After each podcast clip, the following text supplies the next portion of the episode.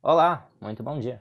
Meu nome é Eros e hoje estou fazendo a apresentação do meu grupo, que é composto por Aline, Ana, Fernanda, Kelvin, Ramon e, obviamente, por mim.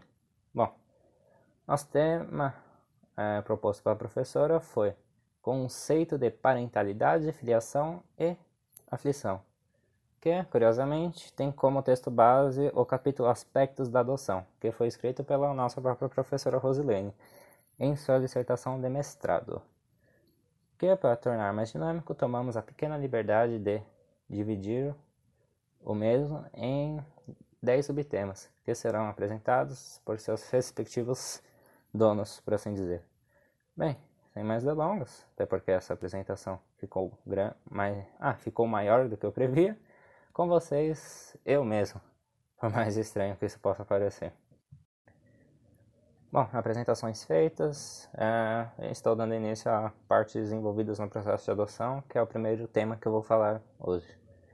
Primeiramente, é bom mencionar o que é adoção, que é nada mais que um ato legal ou não que se define pela aceitação de livre vontade de alguém como filho, que, quando legal, deve cumprir um rito jurídico. É, as partes envolvidas no processo de adoção são minimamente compostas por três partes que são elas pais biológicos, a família adotiva e a criança. Bom, como eu já mesmo falei a sequência, estou dando continuidade a ela. É, pais biológicos são aqueles que geraram a vida da criança, mas que devido a condições sociais, econômicas ou políticas, não conseguiram constituir uma família com esta criança, seja de forma espontânea ou não. Exemplos: falta de dinheiro para manter condições básicas dessa criança. Dentre elas são comida, água e higiene. É, afinal, essas são coisas que consomem bastante dinheiro, pois você vai ter uma. Quando você tem um filho, você tem que suprir essas necessidades básicas, pelo menos, pelo menos, até o, a maioridade dela, até o momento que ela passa de uma criança e começa a fase adulta. E isso consome uma quantia muito grande de dinheiro. Então esse também é um motivo de adoção para o ah, a família deixar a criança né, nos centros de adoção. Controle de natalidade imposta pelo governo, que é bastante quando eu falo sobre esses assuntos, é sobre a China, que há alguns anos atrás ela tinha um controle de natalidade imposta pelo governo que no qual ela só permitia que cada família só tivesse apenas um filho.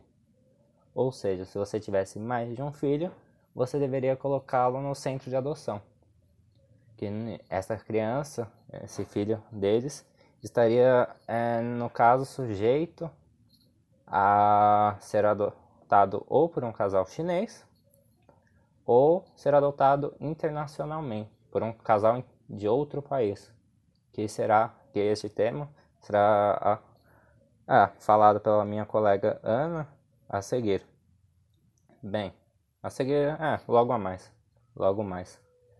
Ah, ou até mesmo a simples vontade de não ter uma criança.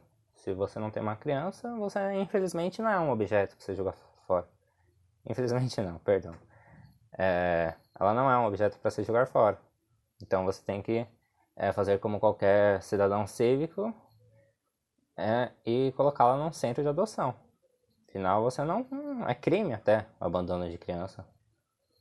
Ah, pais, adot, pais adotivos não. Família adotiva, perdão.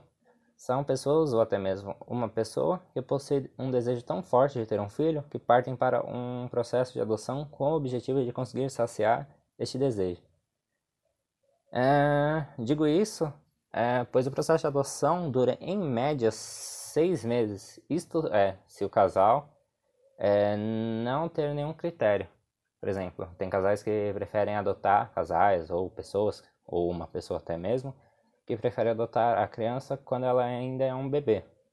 Já tem casais que preferem quando ela não necessita de tanto cuidado, ou seja, uns três anos, ela já é independente de certa forma. Uh, e se o casal, no caso, deseja ter este. Ah, essas especifica uma, adotar uma criança com essas especificações, esse processo tende a se alongar. Ou seja, o desejo de ter um filho na de ter um é, de ter um filho é tão grande que ele que supera até mesmo esse processo longo que é, é adotar uma criança de forma legal. Ah, bem, dito isso, é importante ressaltar que a palavra família não é restrito ao conceito heteronormativo, sendo essa apenas um de seus vários conceitos. É, esses outros conceitos de família serão abordados pelos meus colegas é, também neste mesmo podcast. Podcast não, perdão, apresentação. Bem, e por último, a criança, que é um ser humano que é aceito e ao mesmo tempo aceita a família que o acolheu, que se adotada de forma tardiamente, pode desenvolver um trauma ou doença mental, visto que quando você é, adota uma criança que ela já tem uma certa idade, ela pode ter tido traumas é, que ocorreram no orfanato, maus tratos, etc. Esse tipo de coisa pode desencadear doenças mentais. E é isso. Ah, sim, é, não esquecendo, é, no texto da base estava escrito, se eu não me engano, pais adotivos. Eu tomei a liberdade de substituir por família adotiva, por achar que se enquadra melhor em, nos termos atuais. Engloba mais do que simplesmente pais adotivos. Bem, é isso. E vejo vocês em família. Obrigado por ouvir até agora. E minha colega Ana toma a palavra. Olá pessoal, muito bom dia a todos. Meu nome é Ana Carla e espero que todos estejam também muito bem. É, dentro do tema proposto ao grupo, eu vou começar falando sobre os arranjos familiares. É, vou começar aqui com um breve significado de família, já que o meu colega vai falar de família, mas eu vou fazer um breve comentário, né? Segundo a Constituição de 1988, é, no artigo 226, a família é compreendida como a base da sociedade e, e ela recebe uma proteção especial do Estado. É, mas ao longo dos anos, esse significado sofreu algumas alterações, né? E surgiram esses novos arranjos familiares, é, que são formas de constituição familiar diferentes da tradicional. É, e com essas mudanças, é, essa família dita como a convencional ou a tradicional, ela já não ocupa é, um lugar de protagonismo no tocante ao significado de família. E esses novos arranjos familiares, eles vêm e, de, e dão início a, a, espaço para mudanças também na legislação. Essas mudanças que vêm para permitir que aconteçam diferentes formas de adoções, é, como por casais homoafetivos, pessoas heterossexuais, enfim. Esse é um assunto da Aline, ela logo vai falar melhor sobre isso. É, continuando aqui, eu vou citar como mostra nos slides, alguns tipos de famílias uh, de, desses arranjos familiares. Para começar, vamos falar sobre a família monoparental. É, essa família ela é constituída por uma pessoa, independente de sexo, que não tem um companheiro, ela mas vive com um ou mais filhos. É, também temos aqui a família pluriparental. É, é aquela família originada do casamento ou união estável de um casal, é, em que um ou ambos têm um ou mais filhos de relacionamentos passados, relacionamentos anteriores. É, aqui também tem a família homoafetiva, é, é a família composta por pessoas do mesmo sexo, seguido da família anaparental, é, nessa família, os indivíduos que, que compõem esse, esse grupo, que vivem juntos, é, são parentes, é, irmãos, tios, sobrinhos, avós, ou que não possuem qualquer vínculo parental ou sanguíneo também. Não, há, não tem essa, essa regra. Na família matrimonial, essa é a família em sua constituição tradicional. Ela é constituída a partir da oficialização pelo matrimônio, do, no caso, casamento uh, religioso e civil. É, falamos também da família nuclear. Ela, essa família ela é composta por pais e filhos. Uh, temos também a família extensa. É, nessa família extensa, além dos pais e filhos, ela tem os agregados. É também composta por avós, por tios ou outras relações parentais. Né? Na, na família unipessoal, É, são pessoas que, por algum motivo, ou por conta própria, por, por desejo próprio mesmo, é, são pessoas que vivem sozinhas, uh, por serem solteiras, viúvas, separadas, enfim, qualquer motivo que, que fizeram elas é, desejarem estar sozinhas mesmo.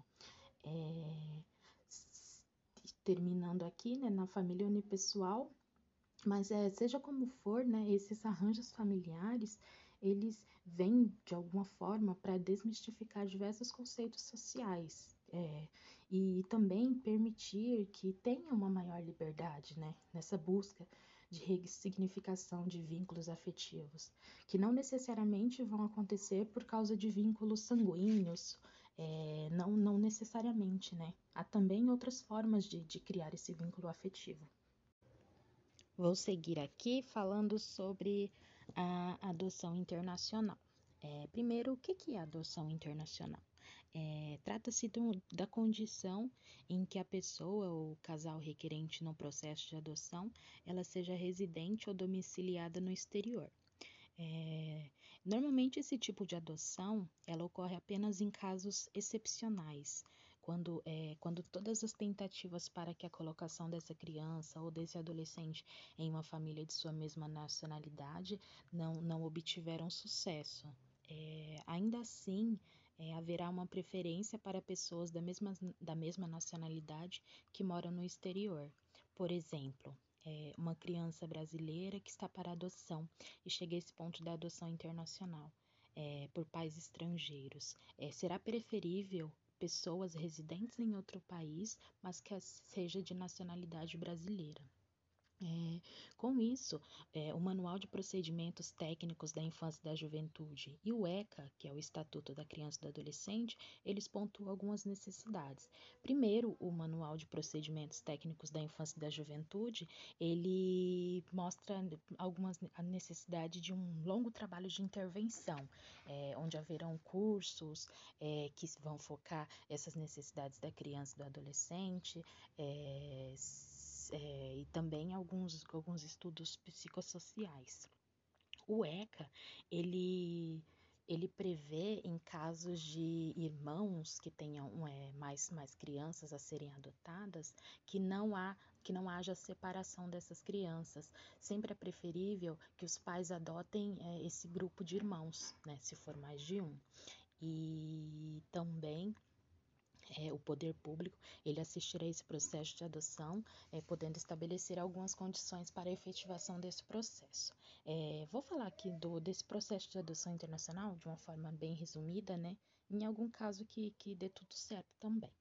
É, o casal ou a pessoa que deseja a adoção é, internacional, ela vai encaminhar um pedido à autoridade do país em que reside e esses adotantes eles vão passar por psicólogos e assistentes sociais.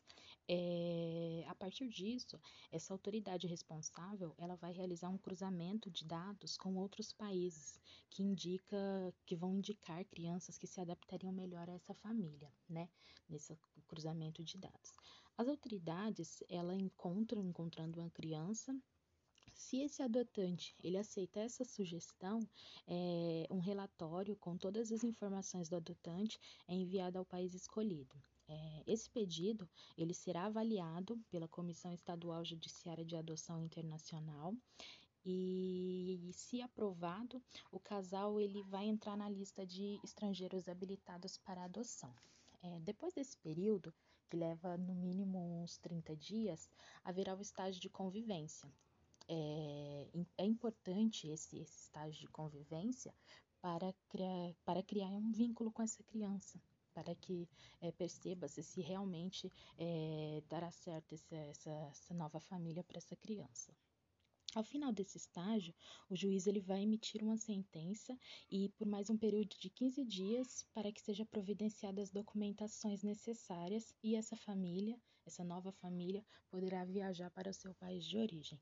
Ainda assim, acontece um acompanhamento por mais dois anos, onde relatórios com fotos, qualquer informações é, que né, é, sejam enviadas ao país de origem dessa criança é, ou adolescente, e esses relatórios serão enviados a cada seis meses.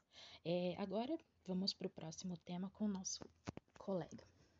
Bom dia, gente. É, eu sou o Ramon, né, dando continuidade aí na nossa apresentação, né, nessa, nessa questão de, dos aspectos da adoção.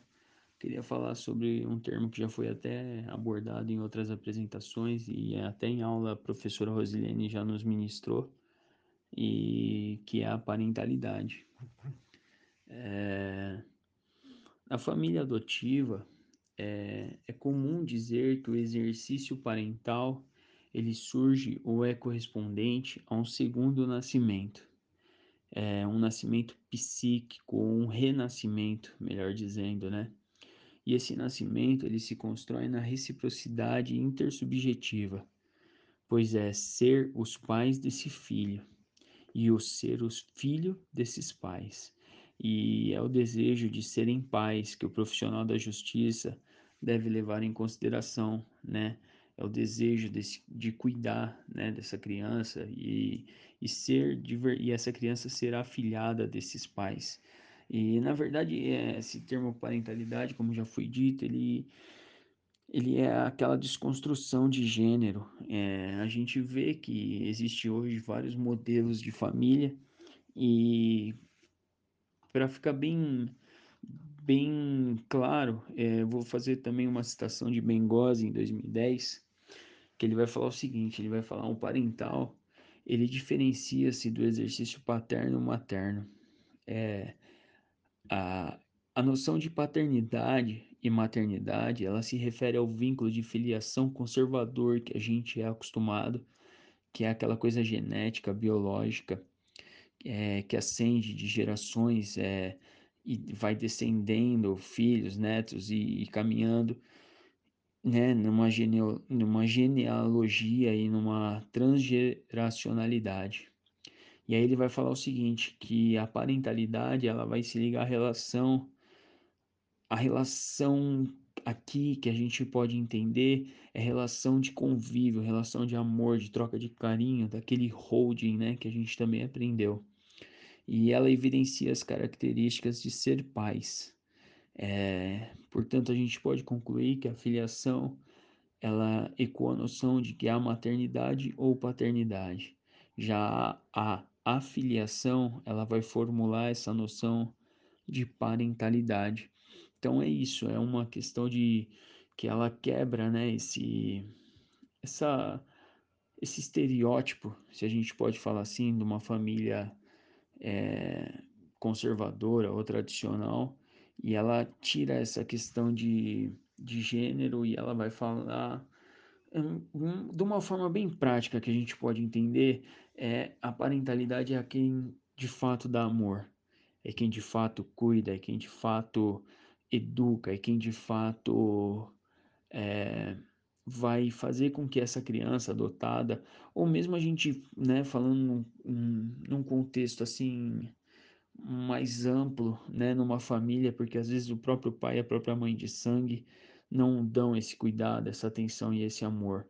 Então esse termo é uma é uma desconstrução desse dessas dessas tradições, dessas nomenclaturas que hoje já não cabem mais.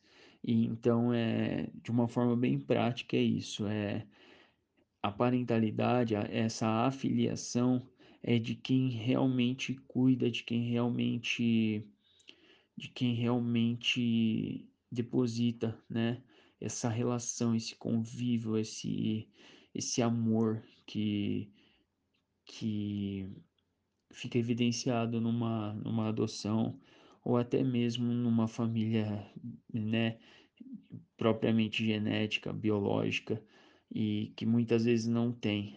É, a parentalidade é isso, é esse termo que a gente pode entender essa diferença entre filiação e afiliação e, e cuidado e amor é, de reciprocidade entre membros que convivem junto, seja de sangue ou não, tá bom? Bom, vamos lá, gente. E aí, para fechar essa nossa apresentação é, né, desses aspectos da adoção, eu queria chamar a atenção agora e conversar um pouco sobre essa questão da adoção que, que se faz em três gerações. É, por exemplo, o lugar dos avós ele é extremamente e igualmente importante ao dos pais que vão adotar, é, pois frequentemente eles seguem como apoio aos filhos né, nesse exercício parental. É, Ahmad, ou Hamad, em 2002, ele vai reconhecer esse papel fundamental dos avós em uma adoção. Os avós assumem uma posição é, de apoio ao pedido dos filhos ao exercício da parentalidade.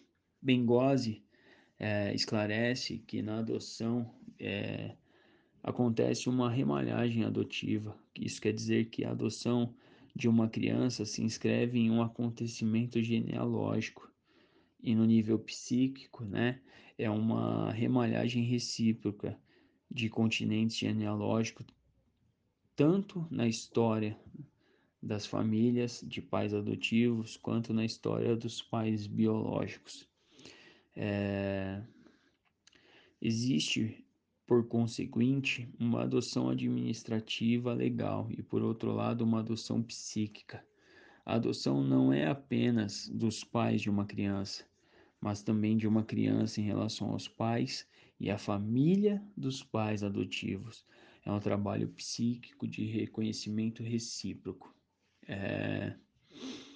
Então, o que, a gente pode, pode entender disso é que quando uma criança é adotada, né, ela vem de um contexto.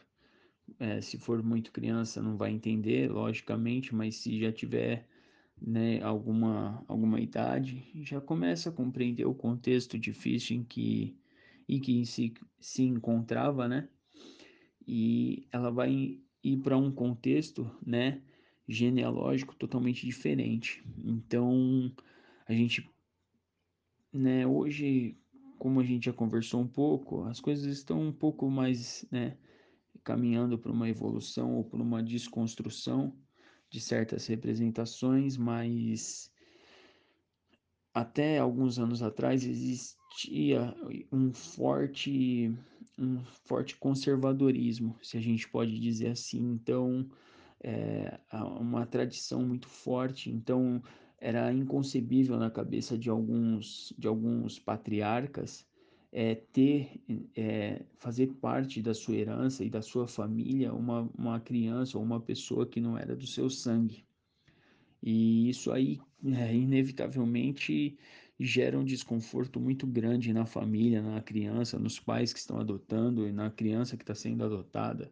É, gera sabores porque não existe uma não existe uma uma aceitação, né? Até dos próprios irmãos, em si falando em três gerações, os próprios irmãos de não reconhecerem essa adoção e, e, e causar um racha na família. Então, quando a criança ela está entrando, ela vai ter, ela vai estar tá entrando, entrando num contexto de filhos, de, de irmãos, de tios, de sobrinhos, de, de avós, de bisavós. Então, tem que ter uma harmonia, uma harmonia extremamente importante nessas três gerações para que isso seja, para que essa, esse exercício parental, né, seja de fato saudável e, e venha, venha ser harmonioso na família, ao invés de ser de causar contendas e desentendimentos e, e ciúmes de tudo que já foi discutido aqui. Obrigado. Opa, então, uh, no meu último tema irei abordar sobre família. A importância de se atribuir um significado de família se dá pelo fato de assistentes técnicos judiciários precisarem se pronunciar contra ou a favor do exercício parental. É, em termos grosseiros, é nada mais que se vai permitir a adoção da criança ou não. E até mesmo, é, saindo um pouco do tópico, é na escolha judicial da, da guarda, né? Se o, a criança vai ficar com o pai ou com a mãe, etc na, no momento, depois da separação. Ah, apesar de família ser considerada a construção da sociedade moderna, ainda se possui uma dificuldade em definir com extrema precisão qual é o significado de família. Bem, ao menos é plausível descrever que é, família é um conjunto de pessoas ligadas, seja pelo afeto, casamento ou até mesmo com, pela convivência. Ah, agora irei também falar sobre, continuar falando sobre família, mas no caso a família atual. Vale lembrar que o ser humano possui menos preconceitos que em gerações passadas, e com o conceito de família não é diferente. Um breve parênteses é que. Breve parênteses não, perdão. Um breve exemplo é que é, antigamente, em gerações passadas, é, a mãe solteira era visto com maus olhos, pois a mesma é, era classificada como incapaz, é, pois não conseguiu, podemos dizer, em termos muito grosseiros, de segurar o marido dela. E, e que também era visto que uma mulher sozinha ela não era classificada como é, boa o suficiente para é, ah, educar a criança.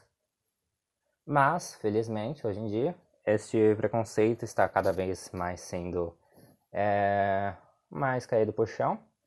E sabemos que atualmente a mulher é, ela é plenamente capaz de a mulher, a mãe solteira, é boa o suficiente para educar e criar o filho sozinha, sem precisar de uma figura paterna.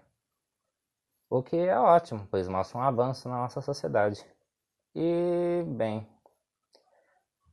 vale ressaltar que, independente de qual família o sujeito se encontra, é ela que vai introduzir o mesmo ao coletivo. Ela que vai educar, podemos dizer assim, ah, colocar, é, introduzir a criança a um comportamento no coletivo, a vivência no coletivo, melhor dizendo, perdão. Ah, bom, sobre família, eu acredito que seja isso.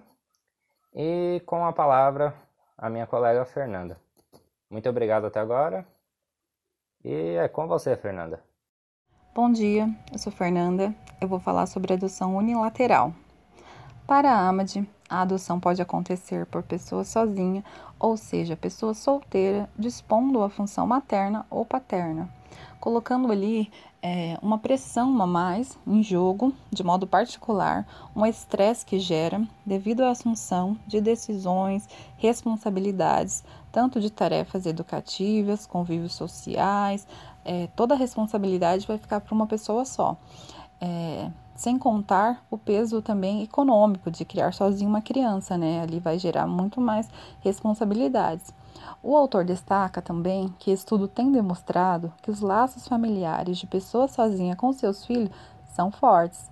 Então é uma coisa a ser é notável, né? Notável que são fortes os laços ali e, e a família monoparental tende a expressar uma comunicação aberta, com menos tabus. Os pais sozinhos também tendem a exigir mais de suas crianças e a querer marcar os acontecimentos, tanto os maiores quanto os menores. Então, os pais hum, é, que estão seguindo esse modelo, né, de família monoparental, eles estão ali presente em tudo, né, e eles acabam exigindo mais das suas crianças também, e eles querem marcar presença mesmo, tanto nos acontecimentos maiores quanto nos menores. Eu vou passar a fala agora para minha colega. Obrigada. Olá, muito bom dia a todos. O meu nome é Aline e eu vou falar brevemente sobre adoção por homossexuais. O arranjo familiar homoparental, ainda um arranjo recente que necessita de estudos pelas suas particularidades, segundo a MAD. Como podem ver, não é qualquer casal homossexual que se torna requerente do processo de adoção. Em maioria das vezes, são os casais masculinos, eles se veem prontos para a paternidade. Resumidamente, Almeida relata que antes havia a prática de apenas um da parceria conjugal se tornar requerente do processo de adoção, ou seja, um arranjo familiar monoparental para facilitação do processo, porque Antes, infelizmente, não era legalizado o casamento entre homossexuais perante a justiça. Então, como consequência, dificultava mais ainda o processo de adoção, ou seja, já havia uma resistência, né?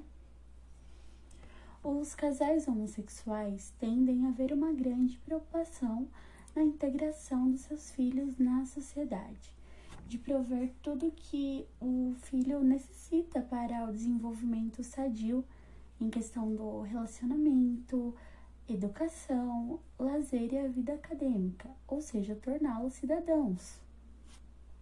Há também o desejo intenso de serem reconhecidos socialmente, reconstruindo seus lares, conservando valores da, da família de origem.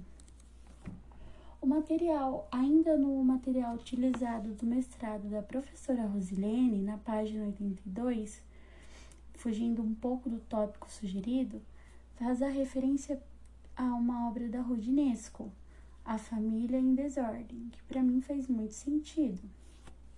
Que a família não é necessariamente o papai, mamãe e uma criança. Pode também ser outro tipo de vínculo de criação, desde que a criança se sinta parte da família, tenha um lugar especial na, na relação fornecida pela família. Atenção, proteção e carinho, e que hoje existem novas configurações, por exemplo, de adoção por homossexuais, famílias monoparentais. Devemos enxergar novos modelos de família. O importante é existir o pertencimento e que hoje não há uma configuração ideal de família. Por mais que os casais tenham uma grande preocupação na integração do seu filho adotado na sociedade, ainda existe crenças que a falta de referência pode afetar a desordem psicológica da criança e até mesmo obter dificuldades na identificação sexual do adotado, pela ausência da imagem da família heteronormativa, que é o homem e a mulher. Porém, sabemos que é caso ao contrário, que a família é heteronormativa, é heteronormativa e o filho tem a, a dúvida né, na identificação sexual.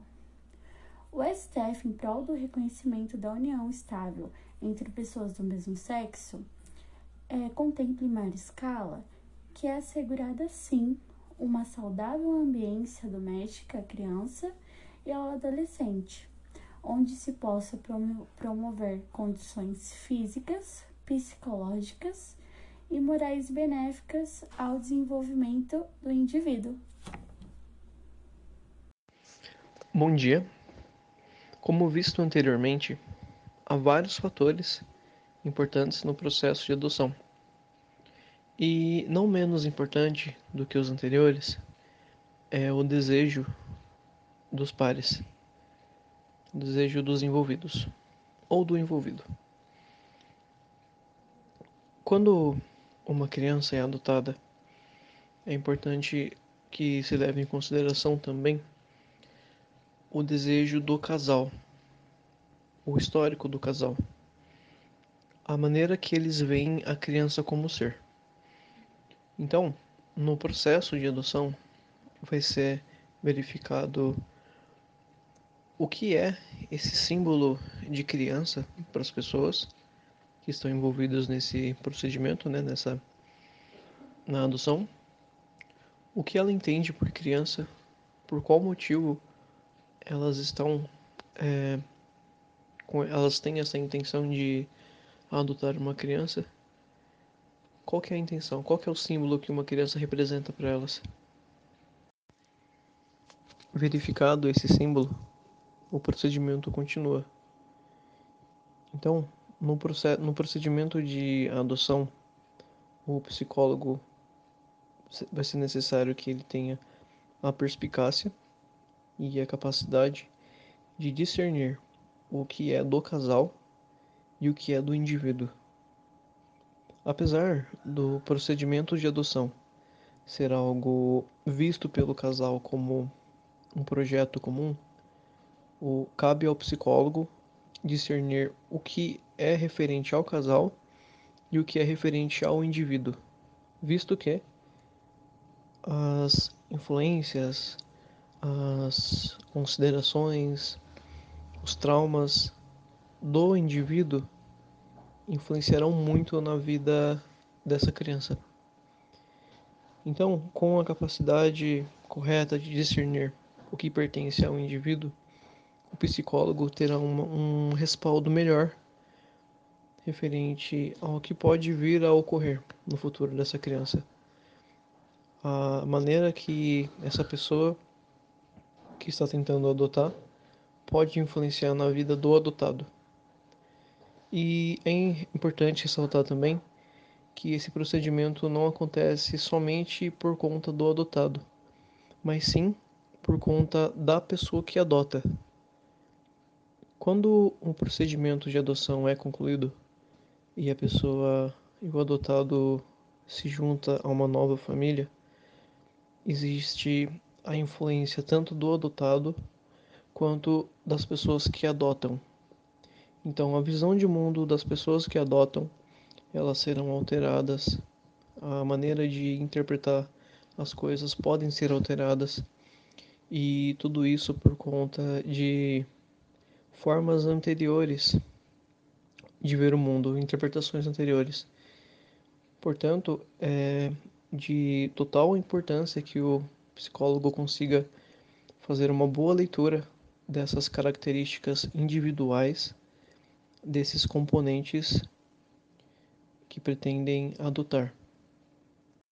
Mais uma vez, dando continuidade ao procedimento da adoção, é de vital importância verificar a perspectiva que essas pessoas têm referente ao filho adotado. Então, vamos falar um pouco sobre um casal heteronormativo, um casal hétero, um homem e uma mulher.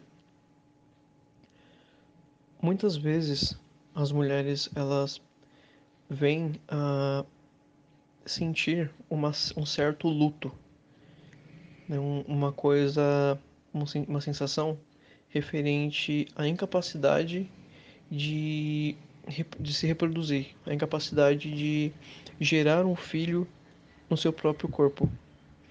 O, é importante que o psicólogo ele evidencie esse, essa, esse sentimento, essa sensação que a mulher ela pode ter no processo de adoção.